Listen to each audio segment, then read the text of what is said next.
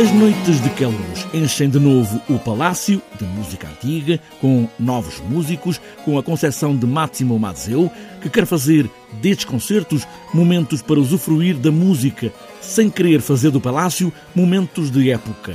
O programa das Noites de Caluz começou o fim de semana passado e amanhã, sábado, vamos ter no programa Bar a 2, flauta e cravo. É um concerto que vê a participação uh, de Laura Pontecorvo na flauta traverso.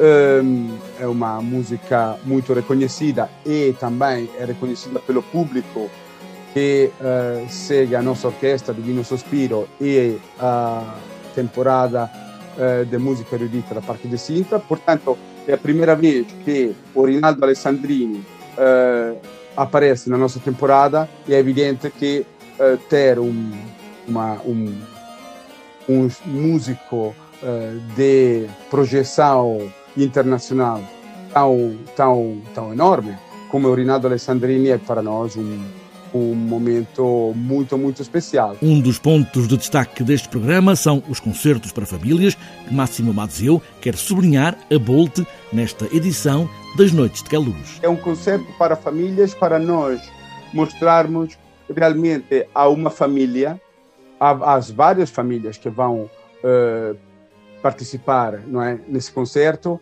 como, como, como, são, como funcionam os recursos internos da, eh, da música. Momentos didáticos para as famílias reconhecerem, numa orquestra, como é que tudo funciona e, deste modo, também poderem ter uma outra percepção da música que estão a ouvir. Para este programa de fins de semana, Máximo Mazeu quer destacar também o concerto de 31 de outubro, a fechar o mês, uma estreia mundial em Queluz. É uma cantata que foi escrita para Portugal, para a Corte de Portugal e, e aliás, para o, o, o dia do aniversário da Mariana da Áustria.